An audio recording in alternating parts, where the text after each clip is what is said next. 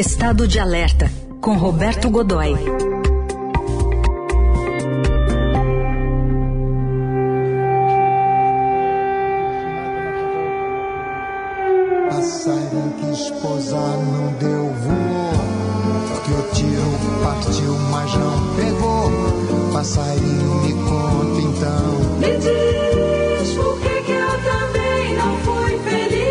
Já são 71 dias da guerra da Ucrânia, mas o que, que tem a ver Tom Jobim com a guerra na Ucrânia? Tem a ver que o Roberto Godoy vai nos trazer um personagem aqui na coluna dele, está de alerta também para coisas mais leves, quando dá, né, Godoy? Bom dia.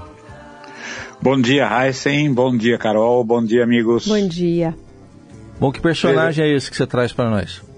É, é, um personagem muito característico, Heisen, Carol e amigos, do que de, de histórias humanas e, e, dos personagens que compõem esse mosaico imenso é, que as guerras geram é, e que acabam sendo diferenciais, embora absolutamente anônimos, embora façam o mesmo tipo de trabalho é, que é, centenas, milhares de outros acabam fazendo e que anonimamente é, desenham a história, desenham o, o comportamento, moldam essa espécie que ao mesmo tempo é, glória e fascínio que é a nossa espécie, a espécie humana. Né?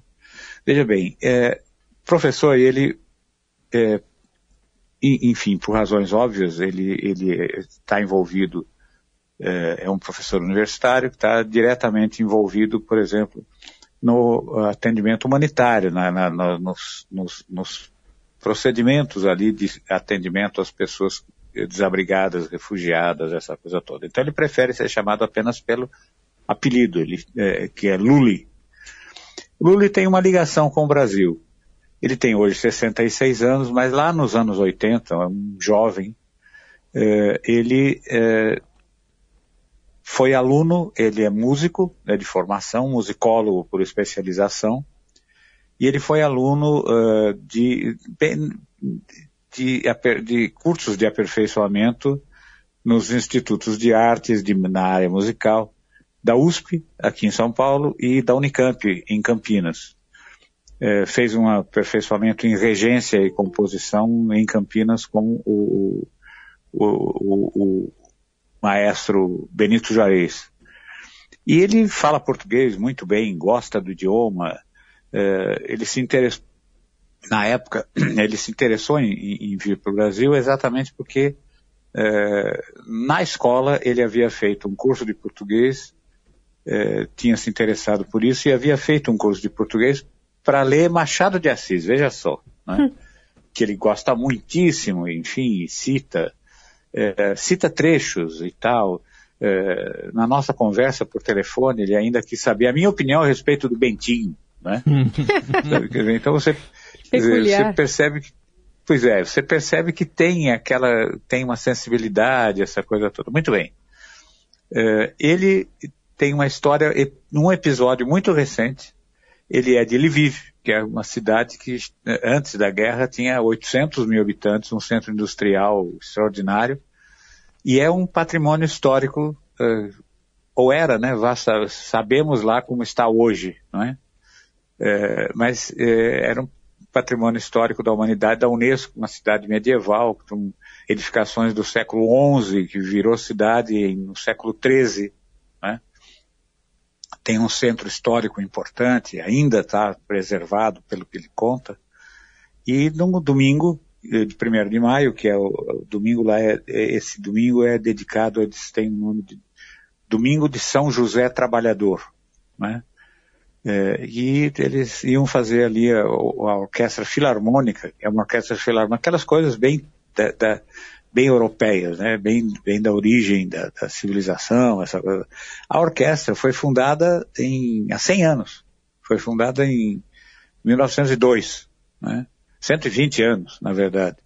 Foi fundada em 1902. E ele, o, o conjunto de cordas da orquestra ia fazer uma apresentação na Praça do Mercado, que é essa área histórica, quando de repente passaram em cima da, em cima da, da, da da, da área que ia apresentar, dois mísseis, um deles atingiu o que seria a sede da Fiesp deles lá, com 218 em, em, empresas representadas ali, e o outro foi até um, um, um, um armazém ferroviário. Né? É, e aí ele conta que foi uma coisa extremamente chocante, porque ele, o prédio, quando ele olhou para o prédio, não tinha mais prédio, tinha um, o prédio tinha sido rasgado ao meio pelo míssil, né? E aí ele, ele disse que o que mais impressionou é que pela primeira vez as sirenes soaram junto com a chegada dos mísseis, ou seja, não conseguiram, o alerta não conseguiu ser antecipado. E aí começou a procura de vítimas, procura de feridos, enfim, o músico virou um socorrista, que é a hum. outra qualificação dele, que é o que ele foi fazer lá. E aí ele começou a contar outras histórias, ali naquele momento em que ele eh, havia eh, vítimas, eh, mulheres, muitas crianças, porque os homens estão envolvidos na resistência, né? e aí ele correu para esse pessoal e ali foi, fazer o atendimento. E aí contou algumas outras histórias de outras ocasiões. Uma delas é absolutamente comovente, que é o, o, o dia, ele tinha uma aluna dele, é professor de cravo, né? E aí uma aluna teve, eh, num dia de bombardeio, voltou para casa, a casa estava destruída, ela entrou correndo, o cravo que ela usa para estudar, para enfim, para sua, sua performance artística, estava inteiro. Aí ela, cheio de escombros e tal, mas estava inteiro. Aí ela limpou, tocou uma música, uma peça rápida, pegou alguma, um, um pedaço de pau, um, um porrete ali, e quebrou o cravo. E disse, eles não vão levar o meu cravo. Dizer, ou seja, é forte, né? Sabe? Uma coisa assim. É a resistência levada, levada ao extremo, né? Uma coisa como tal. E a ligação dele com o Brasil, Heisen Carol, é a seguinte, é ligação dele com o Tom Jobim. Ele pesquisou aqui o que ele considera é, uma extraordinária obra, que é a obra é, sinfônica do Tom Jobim. Que não é, realmente não é muito, não, não, não, não é muito, tem um único registro, que é um disco, é, primeiro em, em bolachão, e depois já em, em CD, que se chama Urubu. Esse disco reúne algumas das peças, uma delas ele considera um clássico instantâneo, que é Saudades do Brasil, que realmente é uma coisa extraordinária, muito, muito, muito, muito sensível, né? E no meio dessa tragédia toda, ele encontra tempo, Lula encontra tempo para falar disso. Uhum. Né? O que aconteceu com a família dele? Ele tem família? Tem mulher, filho, nora e neta, ele conseguiu mandar para a Polônia. Mas ele não foi. Teve a chance de ir, porque já tem 66 anos, está hum. com seis anos além do limite. Né? Poderia ter ido junto, mas não, ele voltou para continuar ali fazendo trabalho, oferecendo seus serviços, enfim, é, atuando. Veja, ele disse que a, a, as instalações da Filarmônica não foram atingidas ainda. ainda. E ele se encarregou, tá, ele se encarrega, se encarregou, né, de cuidar dos instrumentos, de levar aquilo embora, mas tem outros voluntários na mesma condição, né, levar aquilo para algum abrigo, alguma coisa assim, e eventualmente, todas as semanas, na verdade, eles fazem apresentações no meio dos escombros, em igrejas e áreas, seja onde for, mas pelo menos uma vez por semana eles fazem essa apresentação. E ele também, Agora, nesse, nesse, nesse caos que está vivendo ali, ele acabou recepcionando também a Angelina Jolie, né? Que é a embaixadora humanitária ah, sim, da ONU. ele participou, tem, você tem toda a razão. Ele, ele participou na véspera, ele estava integrando a comissão, a comitiva ali, a comitiva da Angelina Jolie, que estava lá como embaixadora humanitária da ONU. Algumas imagens mostraram, né, ela saindo ali de um evento rápido, buscando abrigo sirene, por né? conta né? da por causa ataque, porque né? houve um ataque durante a visita, é. né?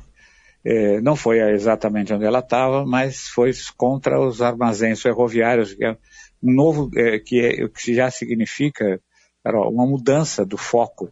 Até, até agora, até recentemente, esse, esse tipo de infraestrutura não estava sendo visada pela, uh, pelo fogo russo. eles estavam preservando as ferrovias, eh, estavam preservando algumas instalações de infraestrutura, eh, principalmente na área de geração de energia, distribuição de energia, os linhões, os chamados linhões, eles, isso estava sendo preservado. Não estão mais. Então, as ferrovias estão sendo pesadamente atingidas, os entroncamentos rodoviários, aquela coisa, né, digamos, se fosse aqui, o Cebolão, né, Sim. Dizer, essa, a, onde você tem essas, essas articulações mais é, de sistemas, né? e principalmente as áreas é, que significam, que são é, as que podem a, ajudar no esforço de guerra, uhum. como, como, por exemplo os, os polos industriais, é, o, o, polo de engenharia naval, né? Enfim, os, os, alvos têm sido pesadamente atingidos agora. E houve uma mudança, quer dizer, você, uma mudança no formato da força. Dizer, a força estava atuando na, na, por meio de pouco mais de 100 batalhões, cada um desses batalhões com mil homens, né, mil combatentes. Agora ela foi mudada para brigadas, brigadas uhum. de brigadas de ataque especializadas. Cada uma delas agora tem 14 mil homens. Então você aumenta o poder de fogo de cada uma das unidades 10, 12, 14 vezes. Né?